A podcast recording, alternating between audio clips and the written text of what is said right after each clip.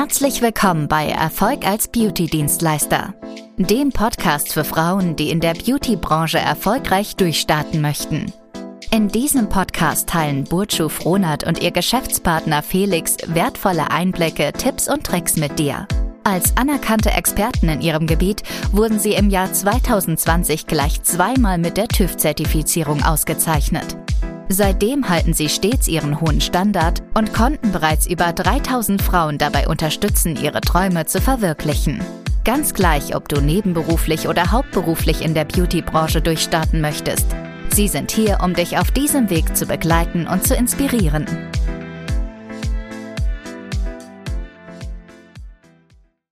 Hallo und herzlich willkommen zum Podcast Erfolg als Beauty-Dienstleister. Mein Name ist Felix Frohnert und in der heutigen Folge möchte ich mich gerne mit dir darüber unterhalten, warum es sinnvoll ist, in der Beauty-Branche direkt als Selbstständige loszulegen und nicht erst den Umweg zu gehen über ein Angestelltenverhältnis im Kosmetikstudio etc.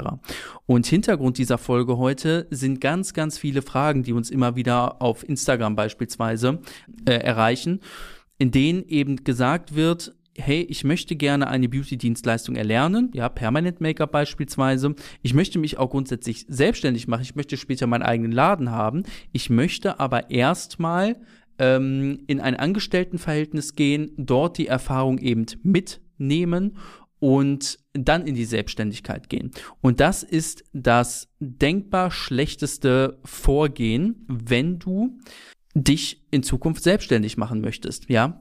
Und ich weiß natürlich, woher das kommt. Du denkst dir wahrscheinlich, vielleicht hast du auch solche Gedanken, wenn du gerade hier zuhörst oder hast du diese Frage schon mal gestellt.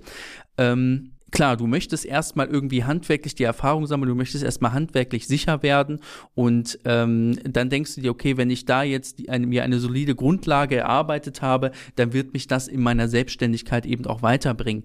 Aber da hast du weit gefehlt. Denn auf der einen Seite ist es so, ähm, ob du jetzt eine Kundin abarbeitest im Status eines Angestellten oder einer Selbstständigen, ist vollkommen egal.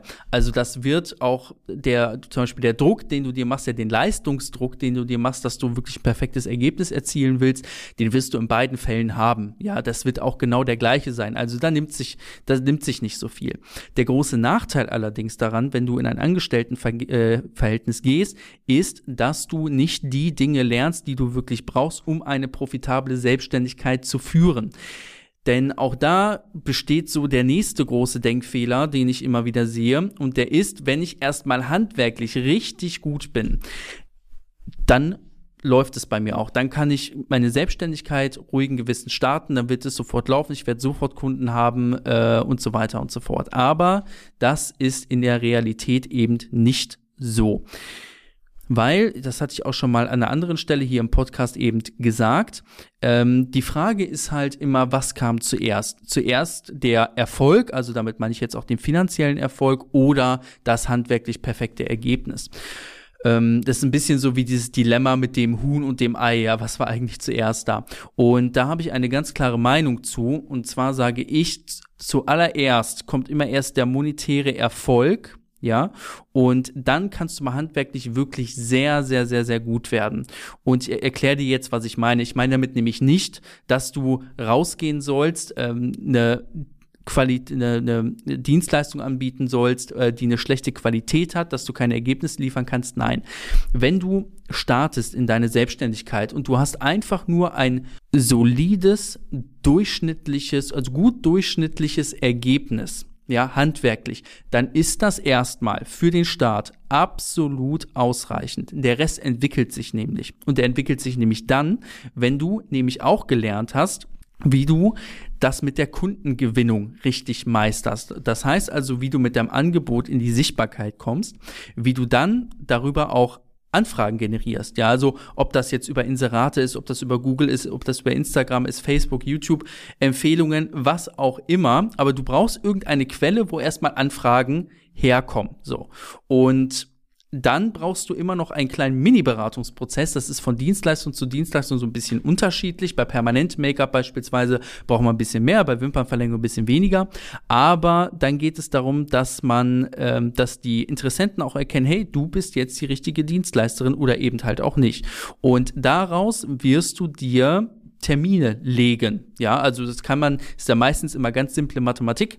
Ähm, du ähm, bekommst Anfragen X und du weißt, hey, davon kann ich mir jetzt ähm, so und so viel Prozent davon werden sich jetzt einen Termin bei mir machen. Ja, und je mehr das ist, je mehr Termine du dir legst und je öfter du diese Termine auch abarbeitest, ja, desto mehr Erfahrung sammelst du auch, desto besser wirst du eben auch handwerklich, ja. Und je mehr das Ganze ins Rollen kommt, wie so eine Aufwärtsspirale, desto ähm, desto besser wirst du auch handwerklich eben einfach werden. Gleichzeitig hast du dann aber schon mal wirklich auch gutes Geld verdient, ja. Das heißt also, das Handwerk zieht automatisch immer nach. Und zwar je nachdem, wie viele Termine du zum Abarbeiten eben bekommst. Und das Schöne ist jetzt, als Selbstständige kannst du das relativ frei eben bestimmen.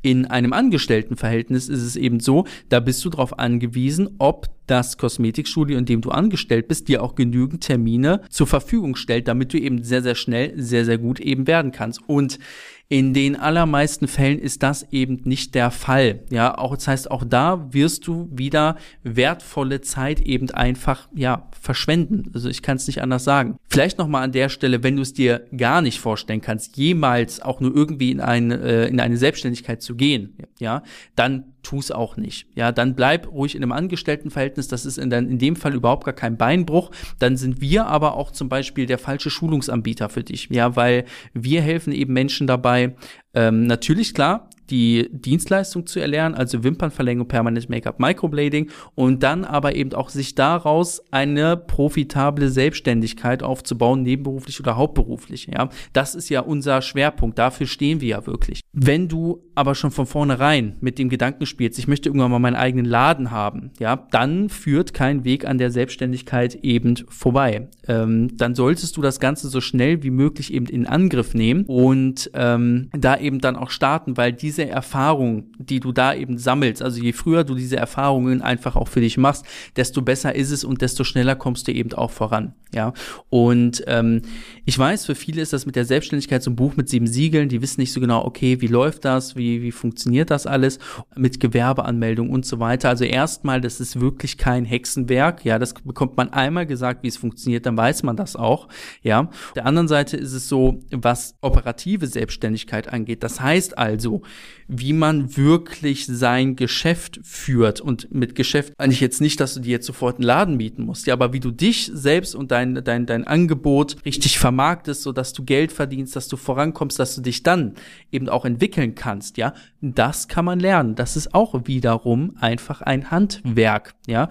Anfragen zu generieren, Beratungsgespräche zu führen, Terminausfälle zu reduzieren. Das kann man lernen und dabei können wir dir eben dann auch helfen, ja. Und deswegen heute hier diese kurze Podcast-Folge, weil ich dich einfach nochmal dafür ein bisschen sensibilisieren wollte, wenn du den Wunsch hast, später einen eigenen Laden zu führen, dann geh ruhig jetzt in die Selbstständigkeit, nicht später. Verschwende einfach keine Zeit. Ja. Und wenn du dich darüber mal etwas intensiver unterhalten möchtest, mit, ähm, mit uns, ja, dann würde ich vorschlagen, geh einfach mal auf unsere Webseite bonante-cosmetics-academy.de und trag dich da einfach ein für ein kostenloses Erstgespräch. Du kannst relativ einfach Kontakt zu uns aufnehmen. Du kannst auch äh, uns auf Instagram schreiben. Die Links findest du alle unten in der, ähm, in der Beschreibung. Und ähm, dann führen wir mal wirklich ein ausführliches Beratungsgespräch. Dann kann ich dir da vielleicht nochmal so zwei, drei Impulse eben mitgeben, wie das konkret bei dir in deiner Situation aussehen könnte. Ja, dann schaffen wir da auf jeden Fall mal wirklich dann auch Klarheit. Ansonsten bedanke ich mich ganz recht herzlich fürs Zuhören und ich würde sagen, wir hören uns bald wieder in einer der nächsten Folgen von Erfolg als Beauty-Dienstleister. Dein Felix Frohnert. Vielen Dank, dass du Erfolg als Beauty-Dienstleister gehört hast. Wenn dir diese Folge gefallen hat, vergiss nicht, unseren Podcast zu abonnieren, damit du keine zukünftigen Episoden verpasst. Wenn du Fragen hast oder weitere Informationen benötigst, besuche bitte unsere Website unter www.bonante-cosmetics-academy.de. oder schreibe uns auf Instagram unter bonante-cosmetics-academy. Bis zum nächsten Mal und viel Erfolg auf deinem Weg in der Beauty-Branche.